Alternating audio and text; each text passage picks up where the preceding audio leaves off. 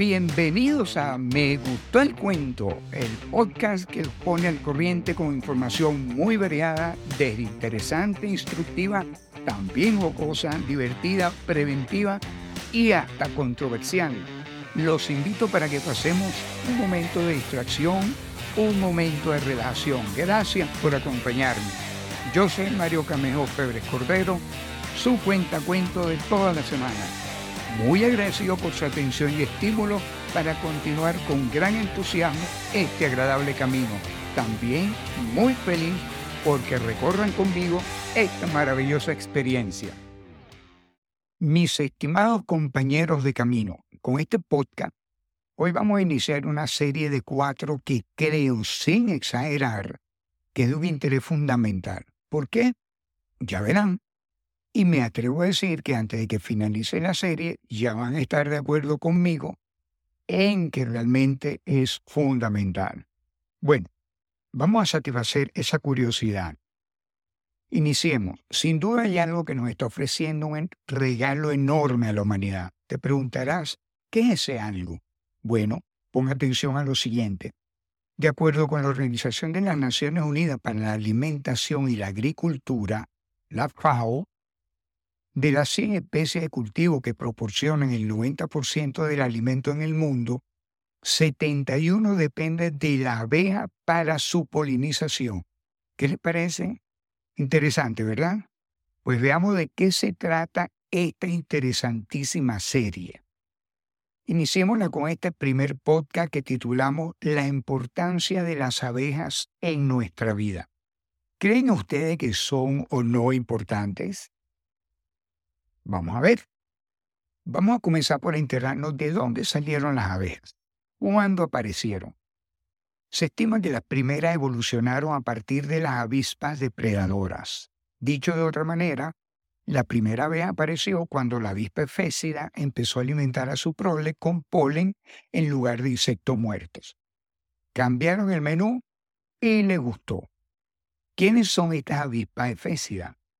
En su mayoría son solitarias de color oscuro, algunas con reflejos metálicos o con colores brillantes.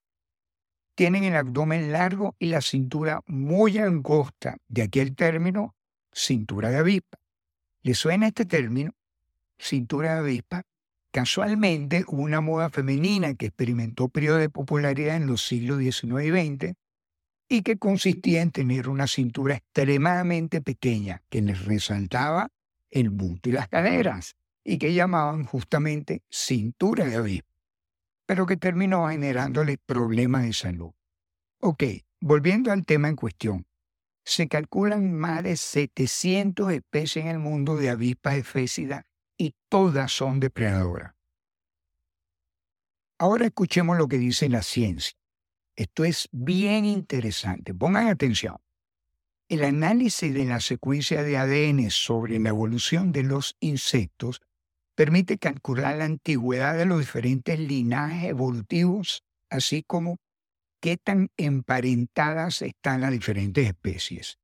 Los estudios comparativos del ADN de las avispas y las abejas sugieren que las primeras abejas aparecieron hace unos 130 millones de años y probablemente muy poco después de la aparición de las flores en el Cretácico.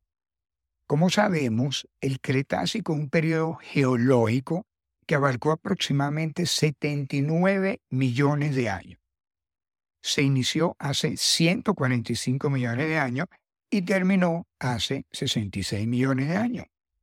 Ahora escuchen este datico y luego van a ver el por qué se los hago llegar. Bueno, pongan atención.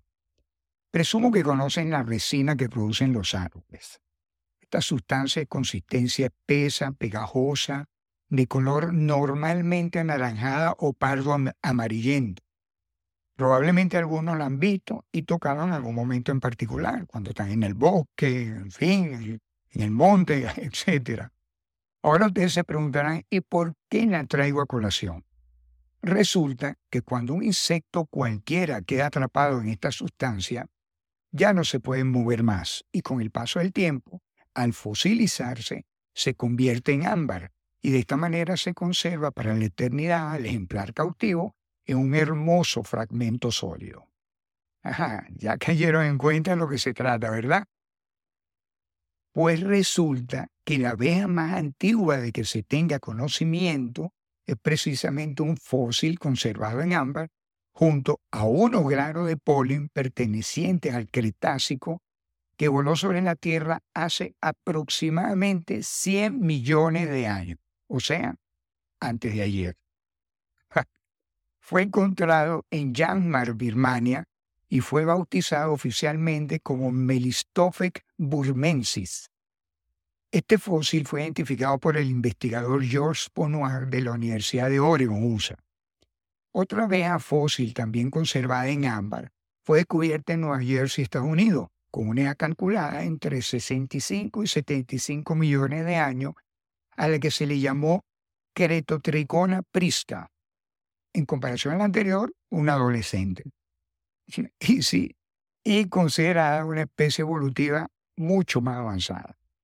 Otro ejemplo de la existencia antigua de la abeja es la famosa pintura rupestre, probablemente la más famosa, encontrada en la pared de la cueva de araña en Valencia, España, en la que se muestra un humano colgado de unas lianas y metiendo la mano en un panel, eh, perdón, en un panal para recolectar miel de abejas silvestres y algunas abejas volando cerca de él. Se estima que fue pintada hace 8.000 años. Estas cuevas fueron descubiertas por el profesor Jaime Gary Poch, un profesor local a principios del siglo XX.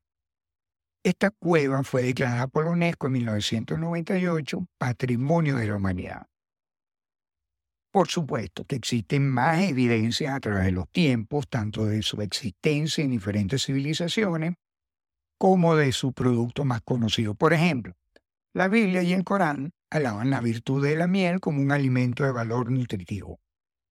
A lo largo de millones de años, las diferentes especies de aves han ido adaptándose a los diferentes climas, hábitats y desarrollando diferentes maneras de alimentación de las flores hasta llegar a ser como las conocemos hoy en día. Visto lo anterior, regresemos al presente.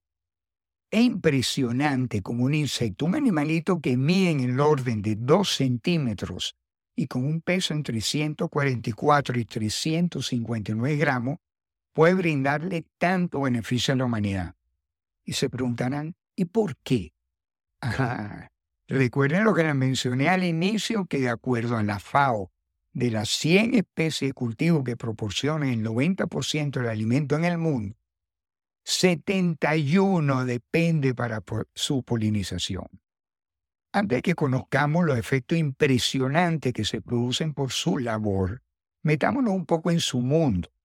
Mientras más lo conozcamos, más la vamos a ayudar, más la vamos a apreciar y vamos más a ayudar a conservarla. Atención con esto último, que es importantísimo. Ayudar a conservarlas. Vamos a entrar en su mundo sin miedo. No nos van a picar. Ok, continuemos. En nuestro planeta existen el orden de 20.000 especies conocidas de abejas, de las cuales solo cinco de ellas producen miel. La más conocida es la Apis mellifera o abeja doméstica. Esta especie es la de mayor presencia a nivel mundial. Están localizadas en todos los continentes, salvo en la Antártida. Se encuentran en todos aquellos lugares donde existen plantas con flores. El ciclo vital de las abejas se inicia con el huevo que pone la abeja reina. Luego de varios días aparece la larva. En esta etapa le ocurren varias modas y se convierte en pupa. En este estadio, la larva se encierra en una cápsula y permanece inmóvil sin tomar ningún alimento mientras va ocurriendo la metamorfosis que la transforma en adulto, en la abeja que conocemos se agrupan en colonias conformadas por abejas de la misma especie. La colmena viene siendo la vivienda de la colonia. Las colmenas se pueden localizar mayormente en los árboles y en los apiarios. Estos últimos son los lugares que construyen los apicultores para optimizar la reproducción y producción de las abejas y obtener sus productos. Especialmente cuál? ¿Cuál? Ajá, exactamente, la miel.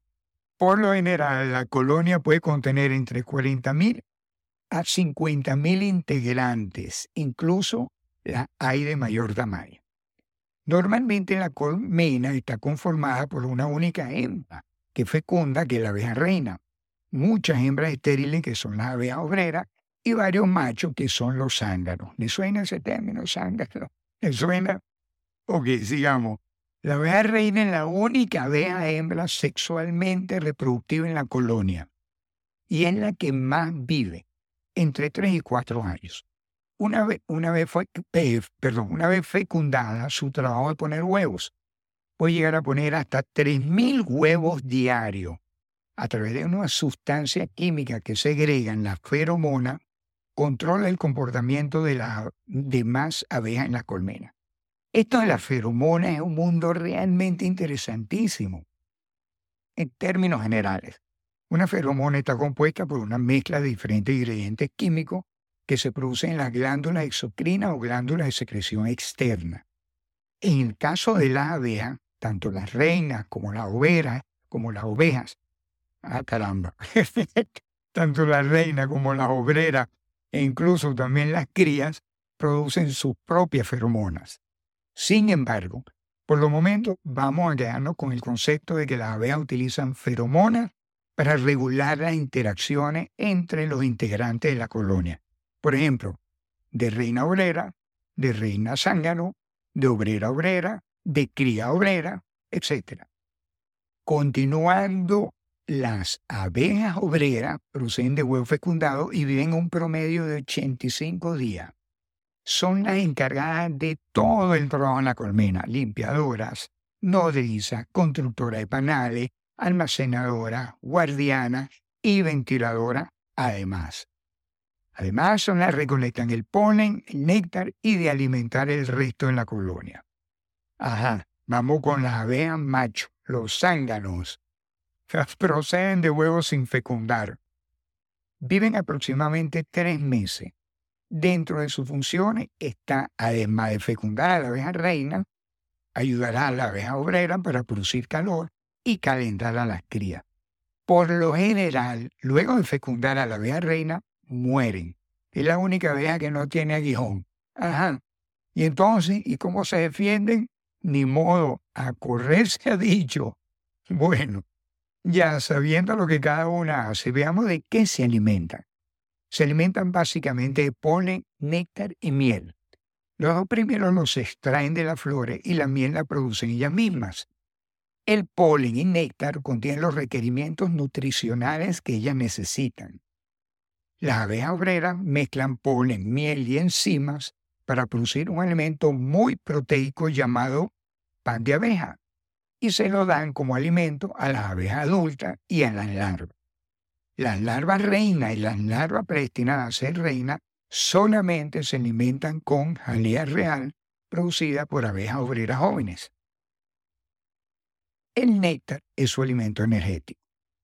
Las abejas jóvenes lo mezclan con la invertasa y otras enzimas que ellas mismas segregan para producir la miel. En pocas palabras, la miel es su principal fuente de carbohidratos y el pan de abeja de proteína, salvo la reina y la larva reina, que como ya mencionamos, somos, solo se alimentan de jalea real. Y finalmente, ¿qué produce? ¿Qué producen estos maravillosos animalitos? Las abejas. Las abejas producen miel, jalea real, propóleo y cera. El polen lo obtienen de las flores, pero sí lo utilizan como componente de, de de sus productos. Vamos a ver, la miel. ¿Quién la conoce? Todo el mundo. La miel es su principal producto y es más conocido a nivel mundial. La producen a partir del néctar de la flor como alimento para ellas y para sus larvas. Luego de obtener el néctar de las flores, lo mezclan con la invertasa y otras enzimas que ellas segregan. Esta mezcla la depositan en su esófago y allí donde producen la miel. Está compuesta principalmente por azúcares, pero también contienen enzimas, aminoácidos, ácidos orgánicos, carotenoides, vitaminas y minerales, sustancia aromática y ácidos fenólicos. Tiene propiedad antibacteriana, antibiótica y antioxidante. Nosotros la utilizamos como alimento, también en aplicaciones medicinales y en la cosmetología. La textura, oigan esto, para que no se equivoquen, la textura, sabor, color y olor de la miel depende de las diferentes especies de flores y plantas visitadas por las abejas. ¿Ok? Continuamos. La área real es producida por las abejas obreras jóvenes y utilizada como alimento de la abeja reina y las larvas predestinadas a ser abejas reinas. Los humanos la utilizamos como suplemento nutricional y en aplicaciones medicinales. El propóleo es una sustancia que las abejas producen a partir de una mezcla de resina de árboles y cera para proteger a la colmena de bacterias, hongos y virus. También como material de construcción para reforzar la estructura de la colmena. Nosotros lo utilizamos como suplemento dietético y en aplicaciones medicinales. La cera es producida por las abejas jóvenes de ya 18 días de edad a partir de la miel que consumen y es secretada por su glándula cerífera en forma líquida, disuelta en una sustancia volátil que al evaporarse dejan la placa de cera. Esta es amasada en su boca con la ayuda de secreciones en las glándulas mandibulares, algo de polen y propóleo hasta obtener la cera como tal. Es utilizada fundamentalmente para construir los panales. Esta cera tiene varias aplicaciones en el área cosmético, en la fabricación de velas, en la medicina y en algunas industrias tales como textil, papelera, electrónica, entre otras. Sabemos que el polen no lo producen ellas, pero lo recogen de las flores y lo mezclan con miel y enzimas y lo utilizan para producir pan de abeja que usan como alimento. Nosotros también utilizamos el polen que los apicultores recolectan en la entrada de la colmena como una fuente útil de nutrición por su contenido de proteínas, carbohidratos, aminoácidos, lípidos, vitaminas, minerales, enzimas y muchos otros micronutrientes. Qué interesante, no solo la acción polinizante de la abeja nos ayuda para nuestra sobrevivencia, sino que también lo que producen nos ayuda como suplemento nutricional en aplicaciones medicinales y como materia prima en una serie de industrias. Total, esas abejitas se las traen. Lo que acaban de escuchar apenas es un abreboca para que conozcamos más de cerca a quienes, de alguna u otra manera, debemos de proteger por su laboriosa y significativa tarea en ayudarnos a mantenernos vivos.